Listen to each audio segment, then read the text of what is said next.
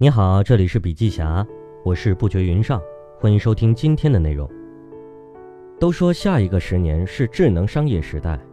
权威市场调研机构 Gartner 研究数据显示，百分之九十一的企业将在三年之内使用人工智能，百分之三十七的企业已开始或在短期内开始他们的人工智能计划。另一家权威调研机构 IDC 预测，到二零二五年，全球至少百分之九十的新型企业应用将嵌入人工智能。中国至少百分之八十的中国新型企业将嵌入人工智能。到二零二四年，中国超过百分之五十的用户界面互动将使用具有人工智能功能的计算机视觉、语音、自然语言处理和 AR 或 VR 技术。关于中国市场对 AI 的接纳度，IDC 在亚太区进行的一项研究显示，中国市场上百分之七的企业已经将人工智能纳入企业未来发展的核心战略，百分之三十一的企业正在尝试将人工智能部分融入企业发展战略。也就是说，百分之三十八的中国企业已经开启人工智能之旅。但是，智能商业时代转型很难。根据艾森哲的跟踪研究，二零一八年仅有百分之七的中国企业转型成效显著，而经过一年的全面推进，这一数字在二零一九年仍仅为百分之九。因此，企业转型升级要落地实际上很难。那么，当涉及到智能商业时代，是什么阻碍了组织的发展呢？包括对陌生事物感到恐惧、缺少全面策略、缺少先进工具。传统非扁平化企业架构产生的非扁平化数字化转型计划及员工技能和经验有限等问题，比如大多数企业领导层缺少全面而长期的整体策略，要在人工智能竞赛中抢占先机，企业领导者应将人工智能视为整体发展战略的核心组成部分，并且着力于在企业内部打造鼓励学习、灵活创新的新文化环境，同时。开发、部署、管理、监控人工智能模型和应用，培养大量的专业人才和先进工具，以及拥有可靠、可用的数据基础设施和与之匹配的完善管理机制，才能使人工智能以有益和负责的方式为人类服务。因此，对于没有全面策略的传统企业，数字化的每一步都充满了困难。再有，大数据和云计算的存在，对于传统大中型企业来说是一个巨大的挑战。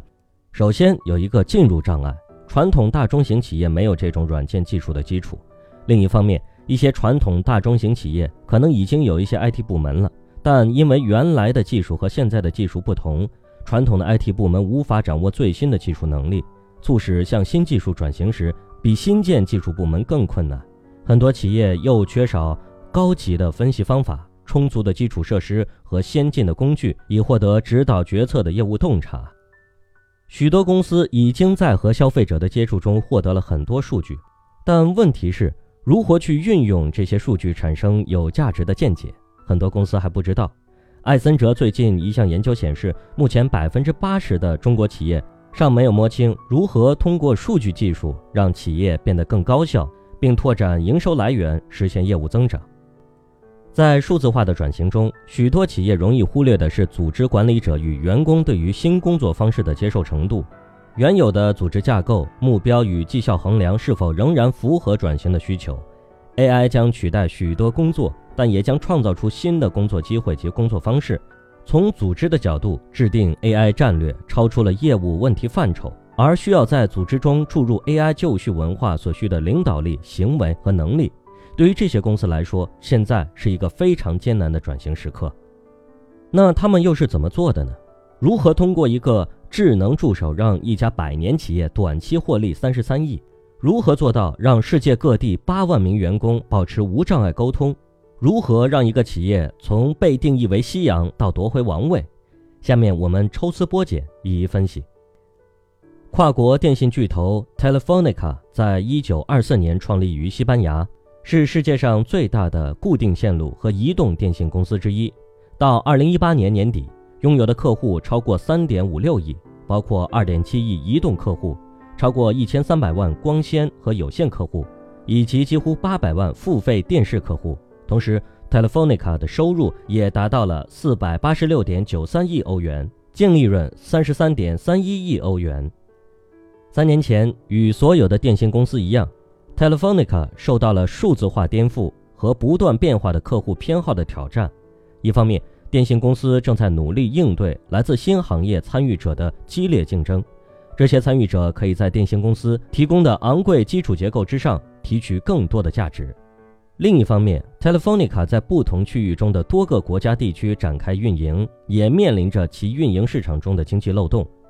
如果仍在原来的轨道上狂奔，持续的客户流失是必然趋势。一家具有百年历史的巨头必将被时代所抛弃。Telefonica 急需一种可以更好地为客户和员工提供服务，同时为企业的未来提供坚实基础的战略。企业转型说起来简单，执行起来难，尤其是对于拥有近百年历史的 Telefonica，尤其是难上加难。因为当你深入组织中时，就会发现数据完全被分散在不同的孤岛中，数据不能统一抓取和利用，而且公司中的每一项遗留技术都会阻碍你的前进。这个问题不只是 Telefonica 在转型中遇到了，实际上每一个向下一个智能商业时代转型的企业都会遇到这个问题。因此，Telefonica 首席数据官阿隆索以及团队最初的想法是通过人工智能技术，让客户可以与技术进行对话，并实时完成工作，同时希望能够让客户完全控制自己在 Telefonica 的系统中生成的数据。因此，他们需要创建一个易于所有客户管理的界面。但对于 Telefonica 这样一个拥有近百年历史的公司，这并不容易。二零一八年二月，移动应用 Aura 诞生，这是一款由 AI 提供支持的数字助手，改变了客户与 Telefonica 公司进行交互的方式。根据用户所在的国家地区，Aura 可以通过移动应用、智能设备或是第三方渠道，比如 WhatsApp、Facebook Messenger 和 Google Assistant，为客户提供个性化的服务。Telefonica 通过首席数据官阿隆索的大胆创新，引入微软可实时提供语音 UI，使用认知智能实现更深入个性化的新技术，并通过组织变革和有效执行，让分布在六个国家的数百万客户通过与技术对话并实时完成工作，重塑了组织与客户之间的新型关系，让 Telefonica 这家拥有一百年历史的公司重新焕发了活力。接下来介绍的这个案例与 Telefonica 的转型历史如出一辙。法国 Publicis Group 杨师集团成立于1926年，是全球四大广告集团之一，拥有超过8万名员工，遍布130个国家和地区，是世界上规模最大且历史最悠久的广告公司之一。不过，悠久的历史带来了经验的同时，也带来了挑战。从行业环境来看，近年来，广告和公关代理商模式停滞不前，广告商纷纷涌向 Google、脸书、腾讯、字节跳动等这类公司提供的便捷、具有高针对性且可量化的在线广告模式。面对大量的技术变革、在线广告的大量发展及小巧灵活的新型竞争对手，老品牌代理商面临着与许多老媒体公司相同的问题：低增长、成本压力和恢复品牌信任的三大挑战。杨氏集团必须随之改变，这是一场比赛，一场意义非凡的比赛。杨氏董事长兼 CEO 阿瑟·萨顿说：“现在与过去之间最大的区别是速度，需要显著加快执行速度。但由于遍布在一百多个国家地区的十多个不同组织中拥有超过八万个员工，要将他们联系在一起谈何容易？这不是一个传统工具能承担得起的任务。”例如，只是找出哪些员工具有为特定客户工作的以往经验，通常都需要几天的电子邮件、即时消息和电话联络。传统的中央目录也不合适，因为杨氏估计有超过五百万个文件，包含大量专业知识和过去的项目的信息。即使可以通过某种方式进行组织筛选，他们也需要对每个团队成员进行专业培训。这些看上去基础却需要耗费大量人力和时间的任务，恰好是 AI 人工智能所擅长的。AI 可以毫不费力地对海量数据进行排序和分类，而机器学习可以快速建立和理解相关的知识网络。在充分评估行业环境后，杨氏董事长兼 CEO 阿瑟·萨顿大胆创新，提出了一个非凡的战略演变：引入微软人工智能技术提供支持的平台来打破孤岛，将一百三十个国家的二百个不同部门的八万名员工保持联系，通知全球市场不同项目的工作机会，并可以预知客户的需求，以最快的速度执行项目。一年后，一个名为 Marcel 以杨师创始人马塞尔命名的内部系统后台诞生了。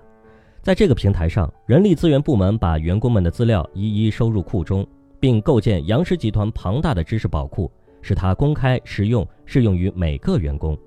在后台，Marcel 让杨师大量的孤立知识变得井井有条。对于使用者而言，在马塞尔界面的工作方式与微软小娜或苹果 Siri 类似。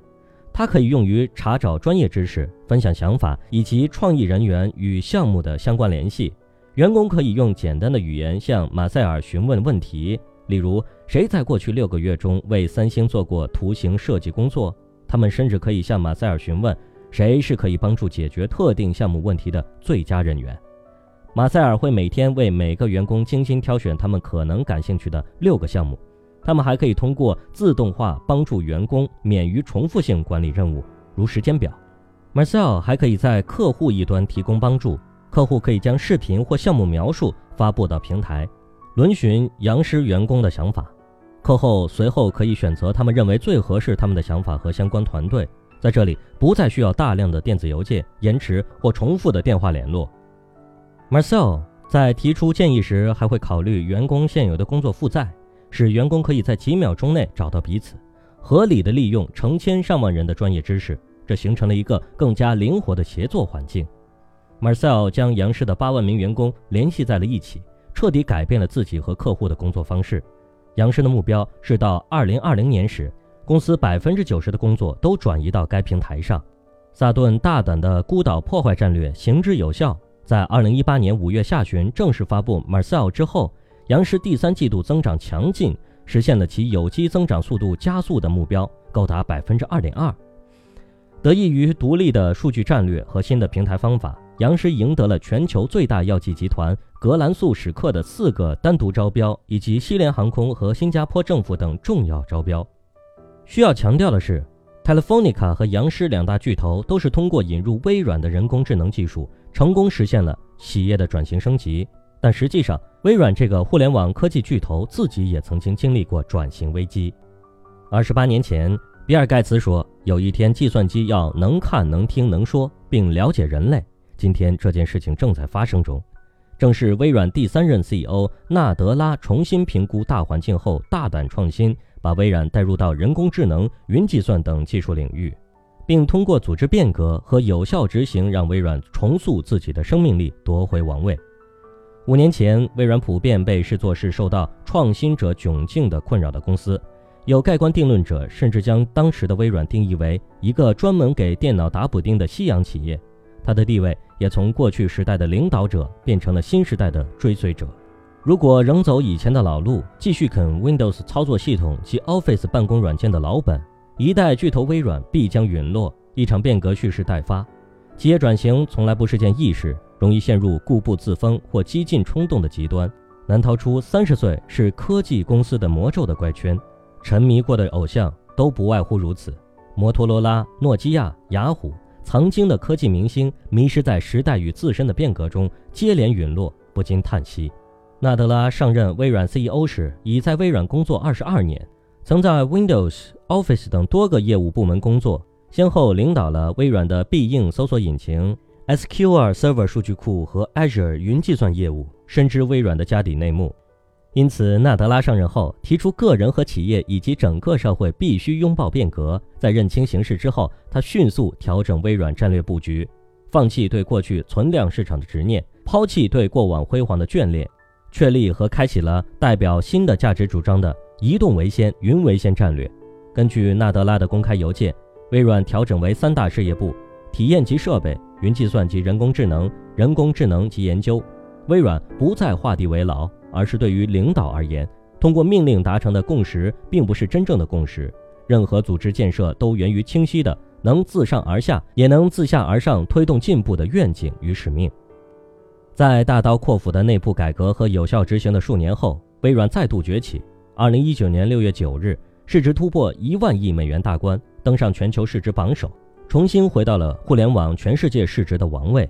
微软通过刷新战略、文化和技术，数年聚焦投资在云和智能业务，从而从 PC 互联网的王者跨越十年的移动互联网，一举成为智能时代的新王者，重新定义商业和未来。Telefonica、杨狮集团、微软分布在全球各地，来自不同的行业，都在智能商业时代面临着刷新的难题与阵痛，但阵痛之后又获得了重生。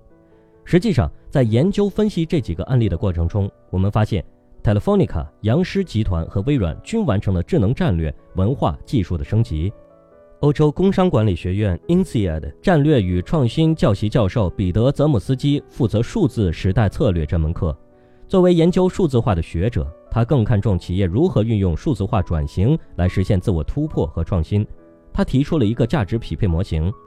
第一步，评估外部大环境。包括竞争对手的变动、市政法规，当然也包括新技术的诞生等。第二步，为客户提供价值主张，你的产品和服务能够为客户提供一系列的优势和功能。第三步，组织变革和有效执行，